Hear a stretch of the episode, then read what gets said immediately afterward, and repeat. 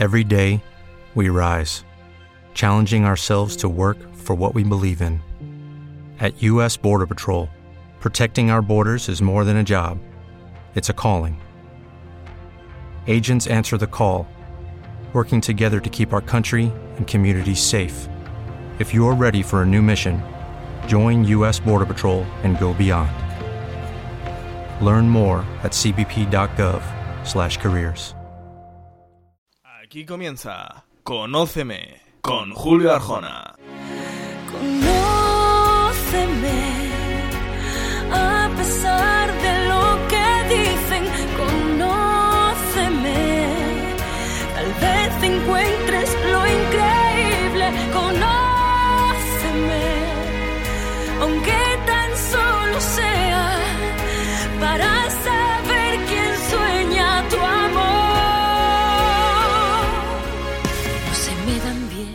Muy buenas noches a todos, bienvenidos una semana más, martes 22.30 para los que escucháis en directo en esta radio que no pienso decir el nombre más durante un tiempo, eh, en vivo y en directo.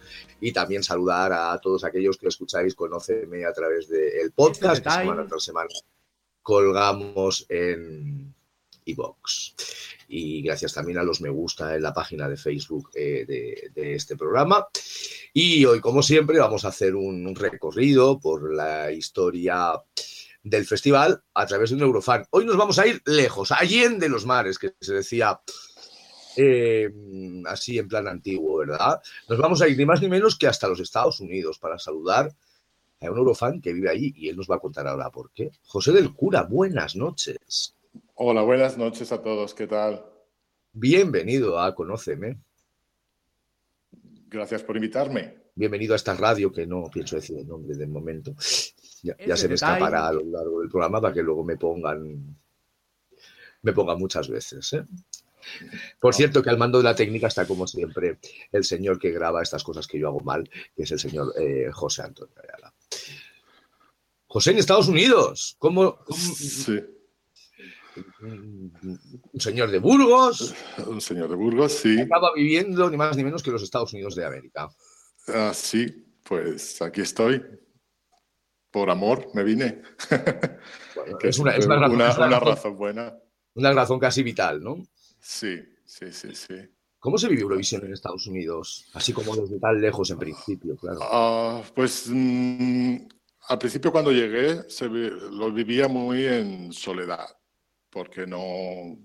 Es que aquí la gente no, no sabe ni de lo que les hablas. Te- Cuando lo comentas te dicen, ah, esto es como American Idol. Bueno, pues no, pero sí, pero bueno, pero tal. Pero se parece, pero no. Sí, es que, cl- claro. Y luego cuando les dices que es un programa que lleva 56 años y todo eso, ya se empiezan a interesar, pero, pero no demasiado. Y bueno, luego ya a través de las redes sociales, pues se lleva bastante mejor, porque estás más en contacto con la gente. Pero al principio, bueno, el primer año ya llegaremos ahí. Luego creo un poquito, pues fue bastante triste. Pero bueno. Nos vamos al principio del camino de, de tu vida como Eurofan. Ujú. Y me dirás dónde nos vamos. Bueno, pues yo la primera vez que vi Eurovisión, el primer recuerdo que tengo fue el, el año ah, de Betty mi ciego, que era yo, creo que tenía siete años, y recuerdo pues la desilusión y irme a la cama llorando porque España no había ganado y, y- y ahí termina el recuerdo, yo creo. No me acuerdo de nada más. Y después hubo... Vale. el- Muchos, el- muchos nos llevamos un berrinche.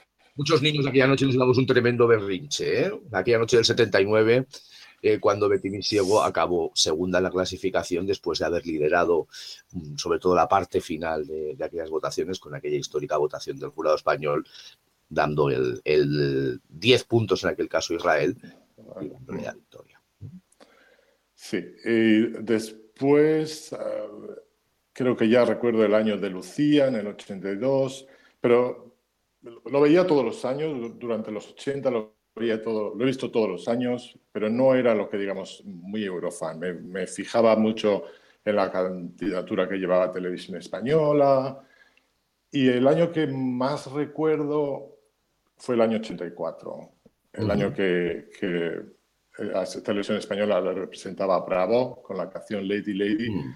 porque recuerdo Sí. que era constante escuchando la canción, la había grabado yo no sé si de la tele o de la radio, si la habían puesto en la radio, la tenía en una cinta, me la sabía entera y la ponía, y la ponía, y la cantaba, y la ponía, y la cantaba, y, y, y recuerdo ese festival, y luego recuerdo que cuando, cuando ganaron los suecos, me hizo ilusión porque, me, porque volví a ver la canción, porque evidentemente yo no grababa el festival como otra gente.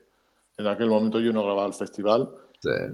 La canción el día del festival y no la volví a ver. Entonces como que me hizo ilusión que ganaran los suecos porque podía escuchar y verles otra vez actuar. Así que Bueno, ese es el...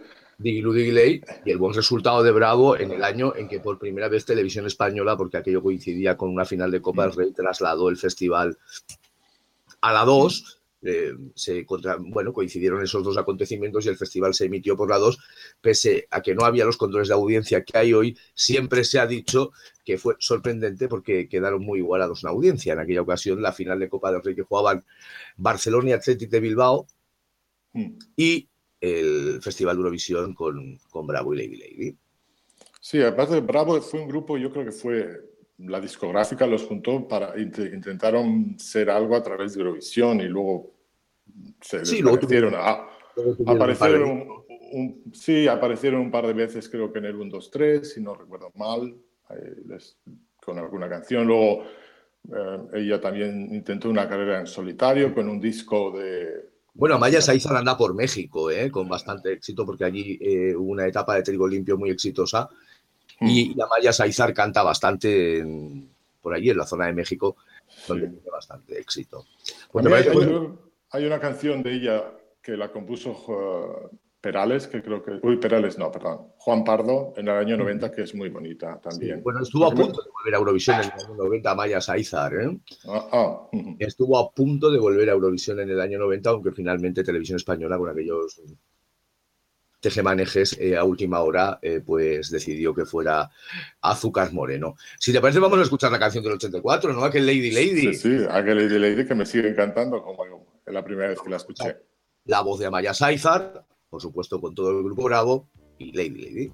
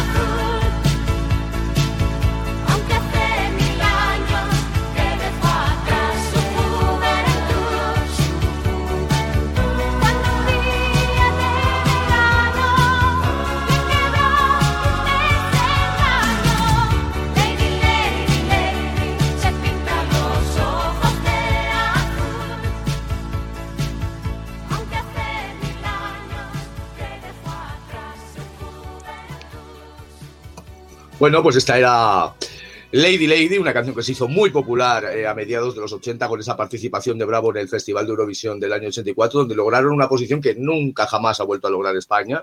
Es el único eh, grupo español o la única representación española que ha acabado en tercera posición a lo largo de toda la historia eh, del Festival de Eurovisión. Por cierto, que hablábamos, José, de la canción del año 90, que era Por ti, Manuel, Sí. el tema con el que estuvo a punto Ah, de ir a Maya Saizar de volver a Eurovisión en el año 90 y finalmente eh, fueron a Azúcar Moreno con, con Bandido. Un año 84, recordemos que supuso el triunfo de Suecia con aquel Digilu Digiley, que sigue siendo un himno en, en toda, en toda la Escandinavia, aunque a mí personalmente no es de las canciones que más me interesen de- ni de ese festival, la verdad. ya. Pero bueno, yo con mi juventud me llamaron mucho la atención los tres suecos. Con sus botitas doradas. Y con lo- sí. Con sus botitas doradas, sí. Seguimos avanzando en el tiempo. Y, y de Suecia pasamos a Suecia. Pasamos al 2000, pero antes creo que pararé un momento en el, en el 98, Ujú. porque fue cuando... En los 90 para mí la- el festival entre- lo seguía viendo, pero como que me despegué un poco del, de, Hubo una cierta desafección eurovisiva. De esa afección eurovisiva, aparte que Irla- siempre Irlanda era como... A mí me gusta que cada año gane un país diferente, no me gusta cuando repite como Suecia que gana mucho, así, no, me gusta que haya más oportunidad a todos los países. Pero el año, 80, y- el año 98 mm, sa- salió en las noticias que el representante, la representante de Israel era una cantante transexual y llamó, me llamó la atención. Entonces vi el festival con mucho interés y me alegré cuando ganó. Y yo trabajaba, me había mudado a Benidorm y trabajaba en un bar de copas por la noche que se llamaba The Look, ahora está cerrado. Y yo había grabado el festival y ponía, esa noche puse muchas veces la canción de Dara Internacional. Y fue cuando conocí el primer Eurofan, que vivía en Benidorm en aquella época, creo que sigue viviendo. Y entonces, a partir de ahí, él me empezó a dar festivales pasados en cinta y me grababa las canciones eh, que se emitiera el festival en televisión y ahí empecé a cogerle afección. Entonces en el 2000 yo ya estaba como muy enganchado a Eurovisión y ya lo tenía, me sabía todas las canciones, tenía mis favoritas y lo que más me gustó de Vamos, ese eras año... un eurofan de lo que se dice de, de Sí, carpetero ahí fue- de primera división. de carpetera de primera división, sí. Y lo que de, ese festival, sinceramente, lo que más me, me atrajo fue el opening act, cuando empieza el festival y con todo el mundo en silencio, el mítico, la mítica apertura del, del 2000. Canciones de ese año a mí me gustaba mucho la holandesa. A mí me, me gustan mucho las canciones de ritmillo. Entonces la holandesa, con el, cuando salió con el vestido y los bailarines salían debajo del vestido, a mí me, me encantó. Después, cuando llegó la cuarta participante, que fue Inés, que Sí, representaba a Estonia, me, me fascinó. Me, me gustó, era muy guapa y, y la canción y todo, y me gustó mucho. Y lo que pa- ahora cuando escucho la canción siempre digo, "Ugh, simplemente fue una, copa de, una copia de, de la, de la ganadora del año anterior, yo creo, porque las canciones son Hmm. muy similares. Yo creo que fue ese que cuando gana una cosa, el año que viene hay muchos países que intentan copiar el ganador del año anterior. Pero bueno, en aquel momento a mí me gustó Sería mucho. un poco la y- y eso- tendencia, ¿no? Sería un poco la tendencia ¿Mm? eurovisiva de esos años, una canción bonita. una canción mo- movidita con el pianito que recuerda un poco a ABBA y al final que hace los... el- y, pero no sé, yo creo que me, me atrajo lo, lo guapa que, que era. Que era Inés. que es, supongo. Sí. Pues vamos a escuchar aquella canción, ¿no? Del 2000, la presentación de Estonia y la voz de Inés. I don't wish I could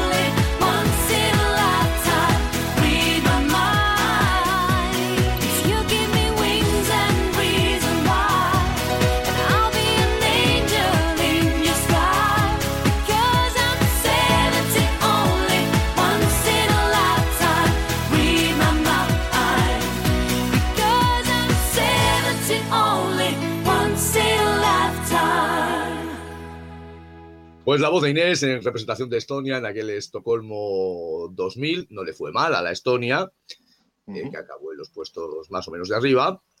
Y en los coros estaba Tanel Padar, que un año después eh, ganaría el, el Festival de Eurovisión en compañía de Dave Benton y le dio el primer triunfo a Estonia. En esa Eurovisión del 2001 en Copenhague, después del triunfo en el 2000, que es el festival que estábamos recordando con, eh, con José, de, del, del Urlanes, que el Fly on the Whistle Love, que escuchábamos en anteriores programas de, de Conóceme. Sí, que a mí no me gustó cuando ganó, pero ahora la escucho mucho. Me gusta, es una de las Yo creo que ha aguantado me mejor el tiempo esa canción que, por ejemplo, esta que acabamos de escuchar de Inés ahora. Exactamente, sí, sí, por ejemplo. Sí, sí, Hay canciones que las escuchas con la perspectiva del tiempo y aguantan un poquito mejor que, que otras. Yo creo que el caso de, de la canción de Estonia, pues era un para ese momento, ¿no? Una canción para, para ese instante. Y después el, el paso del tiempo no le, ha hecho, no le ha hecho mucho bien, ¿verdad? Sí, sí. Además hubo mucho, muchas canciones así, porque la- de- me gustaba también mucho, creo que fue la de Macedonia, Sí. y ahora la escuchas y es madre mía. es- Pero bueno, Macedonia. Aquellas tiene. niñas que tanto desafinaban. ¿no? sí, sí. Bueno, no desafinaban tanto como los israelíes, pero, pero sí desafinaban mucho. Al nivel. Los del los de El Be Happy. El Be Happy que, que- que abrió el Festival de Eurovisión con las banderas libanesas. Bueno, Sí, sí, sí, sí. Pues seguimos avanzando en el tiempo y seguimos por donde tú Mm. quieras. Y seguimos, mm, pues de Benidorm me volví a mudar, porque yo soy de los que me mudo mucho. Una vida ajetreada, una maleta cerca siempre, ¿no? Sí, y ahora estoy planeando otro, otra mudanza de, entre una ciudad de Estados Unidos y otra, pero bueno. Am, ahora, en el 2002, yo me mudé a- al Reino Unido, a Londres, y empecé a ver los festivales a través de la BBC y con los comentarios del señor eh, Terry Wogan. Mm. Un señor. Y pues al pri- sí, Hay que, yo creo que cuando estás en, eh, conoces un poco su humor, el humor que hacía en su programa de radio que tenía, sí, pues lo entiendes un poquito más, pero a veces era bastante desagradable. Pero bueno, Era muy cruel, ¿no? Muchas veces. bueno, sí, sí, aparte que pisaba las canciones, hablaba, seguía, empezaba, estaba el, el- el cantante en escena empezando la canción y él seguía hablando y cosas así, pero bueno. Entonces yo el primer año no mm, tenía un amigo allí y me dijo que él hacía una fiesta de Eurovisión. Yo llegué a finales del, del 2002, o sea que ya había pasado lo de Rosa Ujú. y, y era el festival donde a, Es- a España le, le representaba Beth Ujú. Y, y me, invitó, me invitó a una fiesta a su casa. Entonces fui a la fiesta y la fiesta, bueno, había por lo menos 30 personas y era muy divertido, pero tenías que estar pegado a la tele para ver la fiesta. Pero lo de la fiesta a mí como que me, me gustó. Entonces al año siguiente organicé una fiesta en mi casa. Y entonces nos fuimos alternando, mi amigo Antonio y yo, íbamos alternando. Y yo recuerdo, la que más recuerdo es una... Yo, yo hacía la fiesta, cuando hacía la fiesta tenía que grabar el festival y cuando se marchaba todo el mundo lo tenía que volver, a ver porque, porque no te enterabas, aunque me pegaba la tele era, era imposible. Y recuerdo eh, que celebré en mi casa la fiesta del, del 2000, del 2006 y, y, y yo no sé, la gente que invitamos, pero es que, es que no se oía la tele, es que no, era imposible, aunque estuviéramos ca- callados no se oía la tele. Pero yo, pero cuando actuó Rumanía, Ujú. como que fue un momento que todo el mundo se puso como a bailar con la canción y como que le dio a todo el mundo mucho rollo y a, a mí es una de las canciones, yo creo que de las rumanas de las que más me gusta, incluso de las del festival. Y a mi esposo es de todas las que ha habido en Eurovisión, le gusta la de David Civera y la rumana del 2006. Pues vamos a escuchar el tornero, ¿no? Y a ponernos a bailar un poco. El torero, sí, sí, sí, que, Vamos a- que ya toca.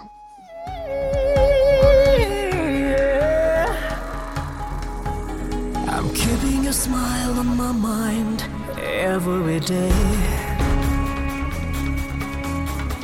Feeling your touch on my face even while you're away. Like when we're together in that dream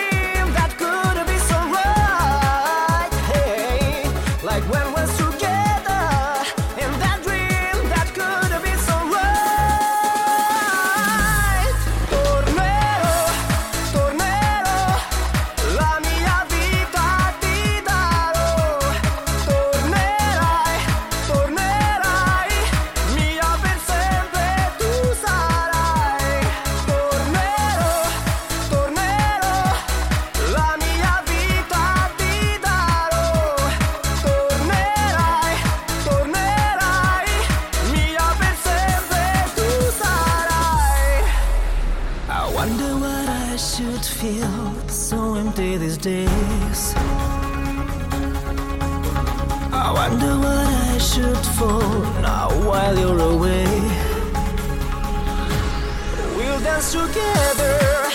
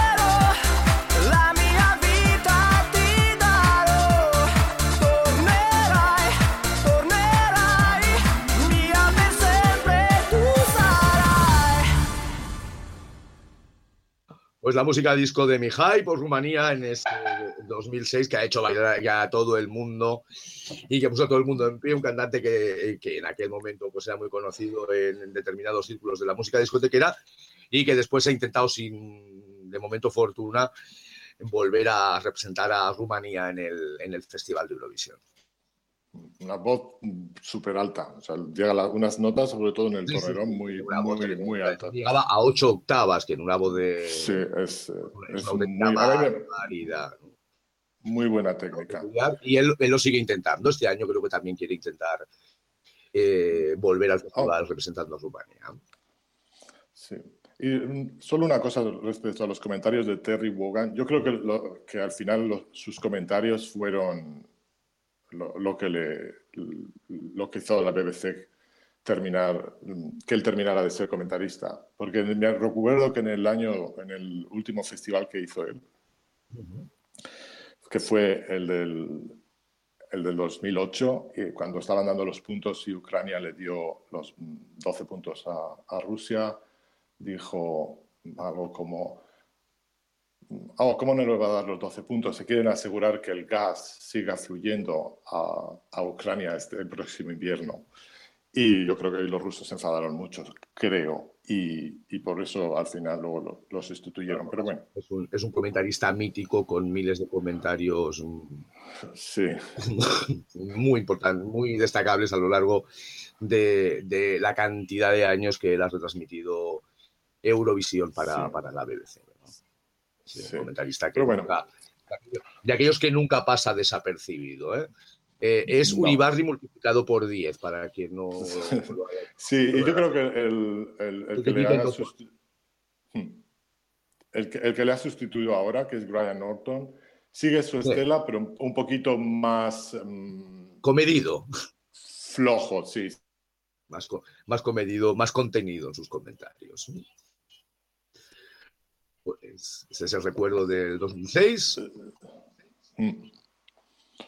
Y Seguimos avanzando a través de los dos. ¿eh? se- seguimos avanzando y otra vez me mudo. Este fue a finales del, 2000 del 2008, me mudé a Estados Unidos, Ujú, concretamente a, a Chicago.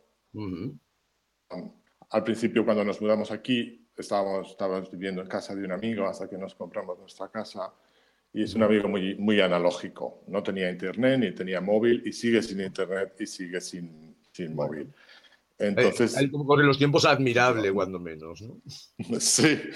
Y entonces yo llegaba al festival y yo no sabía cómo iba a ver el Festival de Eurovisión, porque se acercaban los días. Yo en, el- en aquel momento estaba estudiando en la universidad para sacarme el, el diploma que me daba, el diploma de inglés que me daba acceso a la universidad y, y no sabía cómo hacerlo. Entonces las semifinales no las pude ver en directo, las tuve que ver a través de la página web de Radio Televisión Española al día siguiente por la mañana cuando me levanté en, en la bibli- Ujú. biblioteca de la universidad y el Festival de Eurovisión lo vi en directo, pero lo vi en la biblioteca del, la- del barrio donde yo vivía.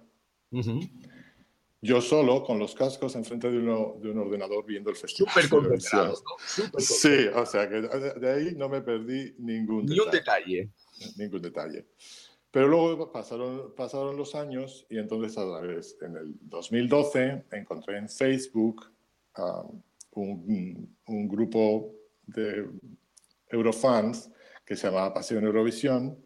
Sí, Y eh, sí, y entonces a través de ahí pues ya fui eh, conociendo gente que a bueno, a- no conozco a nadie personalmente, solo a través de, de- de la- Ujú. del grupo de las redes sociales. de las redes sociales. Y entonces ya pues va- veía, aunque viera el festival con, con algún amigo en casa o con mi esposo y mi suegra muchas veces, siempre estaba chateando. Y recuerdo especialmente el festival del, del 2014, En el que... En, El de Ruth Lorenzo. el, el- el de Ruth Lorenzo, sí. Que, que lo vi con mucha pasión porque mi favorita era Conchita para que ganase, que así lo hizo. Pues sí, se llevó el gato al agua. Y, y recuerdo de, sobre todo recuerdo la, la- viendo solo el festival, yo so- el- viendo la, la segunda semifinal, y yo no sabía si iba a pasar o no iba a pasar, porque había mucha intriga, le gustará, no gustará, la votarán los países de la este, no la votarán, y todo, el- todo lo que se organizó alrededor de, de Conchita ese año. Y estaba a la vez viendo y chateando con dos eh, seguidores del festival, que son seguidores de la página, que es eh, Rubén y Ramón, y estábamos ahí los tres hablando a través, y como que sentirme menos solo que los años anteriores cuando, cuando lo veía, lo he visto en Estados Unidos yo solo. Y, y, eh, y luego, bueno, pues el día de la final con, con la victoria de Conchita y aunque había bastantes canciones canciones buenas ese año, pero yo solo tenía los ojos um, Pues en Conchita. Me gustaba mucho la canción de Mamarrone sí, ¿eh? en el disco, me parece un, un- un temazo, pero bueno, ya sabemos que luego la puesta en escena fue lo que fue. sí. Y No, no tuvo al el directo, no tuvo el directo de su vida en Mama Pro aquella noche en representación de la radio. que creo que es el- el- lo contrario que, que la pasa a Conchita, ¿no? que la canción, digamos, un temazo, pero la puesta en escena y la solvencia de Conchita esa noche, pues fue, yo creo que lo que la llevó al creció en triunfo. directo, creció mucho en Sí. directo, se creció Sí. mucho, quedó con una puesta en escena realmente impactante e impactó a Mm. los jurados de toda Europa y a los públicos a través del televoto y consiguió Mm. el triunfo con el tema que vamos a escuchar ahora mismo.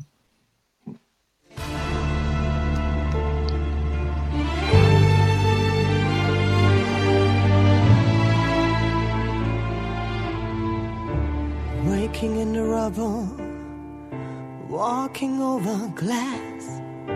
Neighbors say we're trouble. Well, that time has passed. Peering from the mirror, no, that isn't me. A stranger getting nearer. Who can this person be? You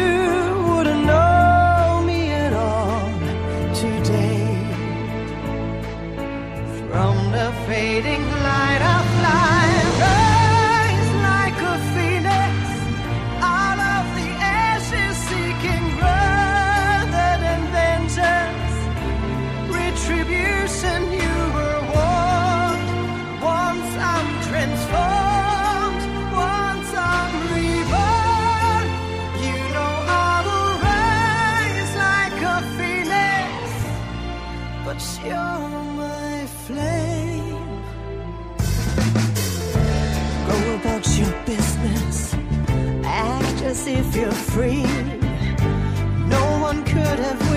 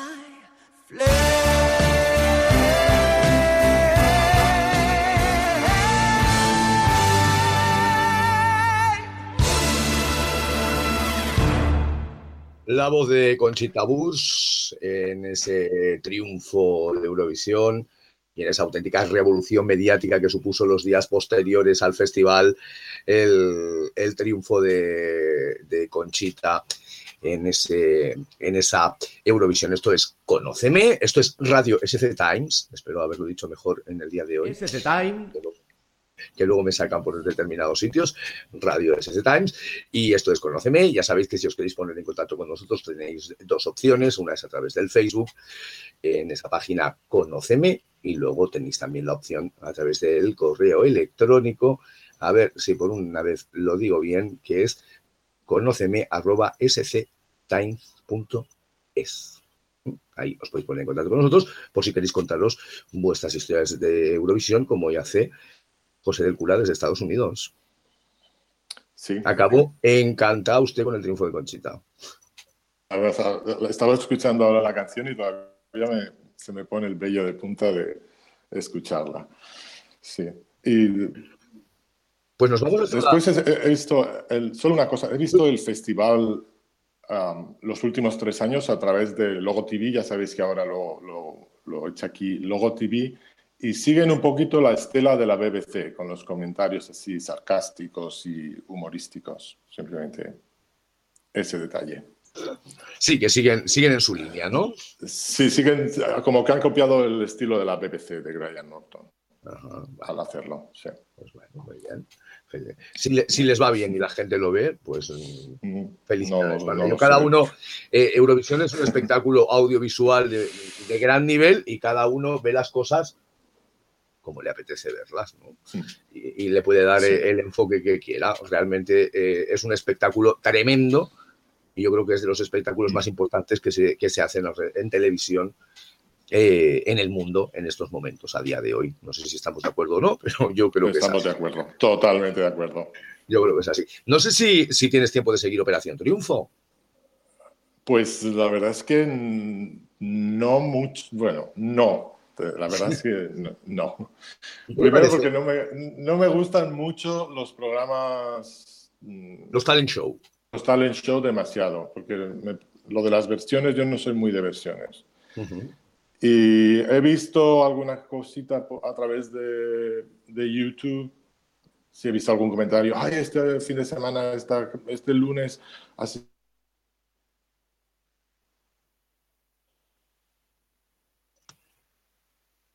Hemos perdido momentáneamente la conexión eh, con Chicago. Estábamos intentando hablar un poquito de la actualidad y cómo se veía desde, desde la óptica de, de los Estados Unidos un poco la actualidad de la música en España. No sé si hemos recuperado a José. Sí, es que Y, y venía todo esto de Operación Triunfo, parece de cómo se ve desde allí la música en España, cómo se eligen las canciones, televisión española, cómo se ve todo esto. Desde la lejanía. Ay, no lo sé. Yo. Yo sigo, sí, cuando hay preselección la sigo y me intereso y sí que estoy al tanto. Pero yo, sinceramente, y este es mi punto de vista, a mí me gusta más que si se hiciera bien, que Televisión Española es, es- eh, hiciera un dedazo, pero un. Yo no, no, no soy quien para decir quién puede ir, porque no estoy muy apartado de la música española en este momento, por la distancia, pero yo creo que, no sé, incluso en los 90, cuando, pues como cuando se hacían las elecciones internas, lo que estábamos hablando del 90, que si estaban entre Sí. eh, Azúcar Moreno o, si, o Amaya Saiza, Ujú. Que, y que, y Incluso que Amaya Uranga también Claro. estaba aquel año, ¿eh? la voz de mocedades. Sí, pues cosas así. Es que, no sé, yo creo que, que tienes que llevar un- por lo menos una persona que tenga tablas, porque si sin tablas, luego ya sabemos lo que pasa en Eurovisión, que es un escenario muy grande y aparte de lo de, que creo que tiene que ir junto la canción con el artista desde un primer momento. Y una cosa que creo que en este momento con, con con la fuerza que tiene Internet y la fuerza que tienen las redes sociales, es la primera vez que Televisión Española mm, saque el tema, tiene que ser perfecto. No puedes hacer un niño cantando sin nada en el escenario y luego intentar sacar algo de donde lo que podamos. Esto es el concepto que queremos llevar y así va a ser. Sea preselección o sea dedazo, porque incluso Pastora Soler hizo esa pequeña preselección y luego de ahí tuvieron que ver, era más fácil porque era una balada, pero no sé. Yo creo que, se tiene que- hay que escoger, mirar. hay que tener clarísimo un proyecto de canción la primera vez principio y así es mucho más fácil recorrer luego los caminos que lleva un festival tan exigente como este. Y que te puedes equivocar desde el principio, pero que desde el principio tengas la visión completa de lo que quieres llevar. Cambios a última hora nunca van a darte butos, yo creo. Bueno, pues esto es el camino que hemos seguido estos últimos años y ahí están los resultados, ¿verdad? Para quien los quiera juzgar, pues es muy fácil de ver cómo nos ha ido. Pues mal. Y, y respecto a Operación Triunfo, yo creo que, voy a decir desde aquí, que el- no soy ningún nombre, pero el chiquito que cantó a piano el otro día la canción de, Sí, de La La Land. Que es Alberto o algo así, eh, Sí, yo creo que va a ganar y creo que va a ser el representante de televisión española. Bueno. Vamos a ver lo que acaba aconteciendo. De momento, la española sigue sin confirmar, sin confirmar ni desmentir. Ni es desmentir, pero Eh, Yo- yo, creo que cada como- vez está más cerca. Que cada yo vez creo está que, más cerca. que veo eso porque yo creo que televisión española está viendo en este muchacho nuestro Salvador Sobral y van a intentar copiar el ganador de Portugal del año pasado. De, de hecho, Y a lo mejor me equivoco y hecho, en el programa de esta semana, y- y si tiene opción de verlo en el programa de esta semana, Alfred canta Amor, la canción. Pero bueno, pues, pues no lo Amor, sabía. Pero- no lo sabía, pero, pero es que el otro día cuando vi lo. Así que si tienes opción de verlo, recuperarlo, él hace, él hace la versión de- del tema de Sobral en, en la Operación Triunfo de, de esta misma semana. pues no, no lo sabía, pero mira, ¿ves? No, tenía esa espina de que quieren hacer eso. Pero bueno, Vale. A ver cómo lo que acaba aconteciendo en, los, en las próximas semanas o meses cuando Televisión Española se acaba decidiendo y acabamos conociendo al representante del 2018. Yo para cerrar este Conóceme, José, pues te prepara un regalo, porque yo sabes que siempre cierro este programa con un regalo para, para las personas que, para los que sois tan amables de querer compartir con nosotros eh, este programa. Y en este caso he escogido el sonido del silencio de Namin. No sé si he acertado muy bien. Um, yo creo que sí. un tema eh, que fue la representación eh, de Australia, que acabó segunda Sí, y que mi favorita este año. pues un temazo con el que acabamos el Conóceme de hoy y con el que mm, te doy las gracias, José, por haberlo compartido con nosotros. Y por haberme invitado, gracias.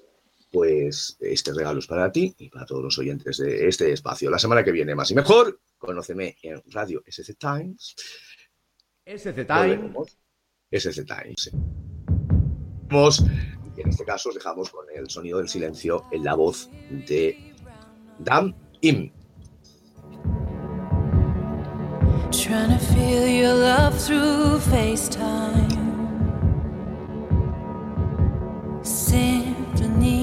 Dreams and highlights caught up in this crazy fast life. But baby, you're not here with me. And I keep calling, calling, keep calling, calling. Now my